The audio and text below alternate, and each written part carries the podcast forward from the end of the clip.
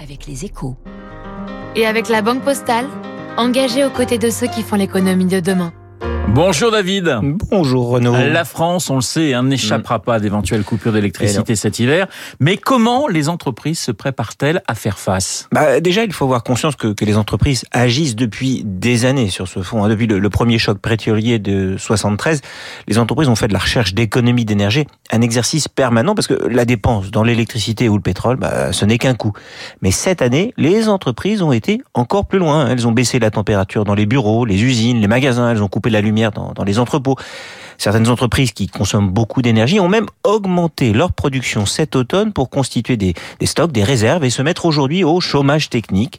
Et si la consommation de gaz a déjà baissé de 17% en France, hein, ce qui est énorme, et celle d'électricité de plus de 5%, c'est essentiellement parce que les entreprises ont fait des efforts pour réduire ainsi les risques de coupure d'électricité cet alors, hiver. Alors est-ce que ces efforts, David, seront suffisants?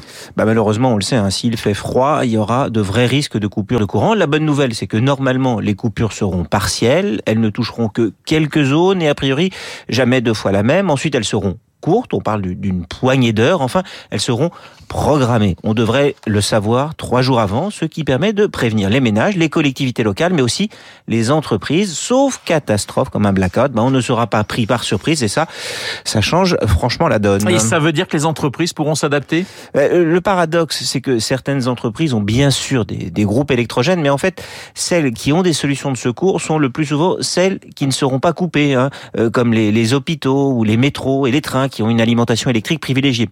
Pour presque tous les autres, les coupures, bah, ça reste une mauvaise nouvelle, car en fait, coupure d'électricité, ça va souvent rimer avec euh, chômage forcé. D'abord parce que dans la plupart des entreprises, on ne peut pas travailler dans le noir.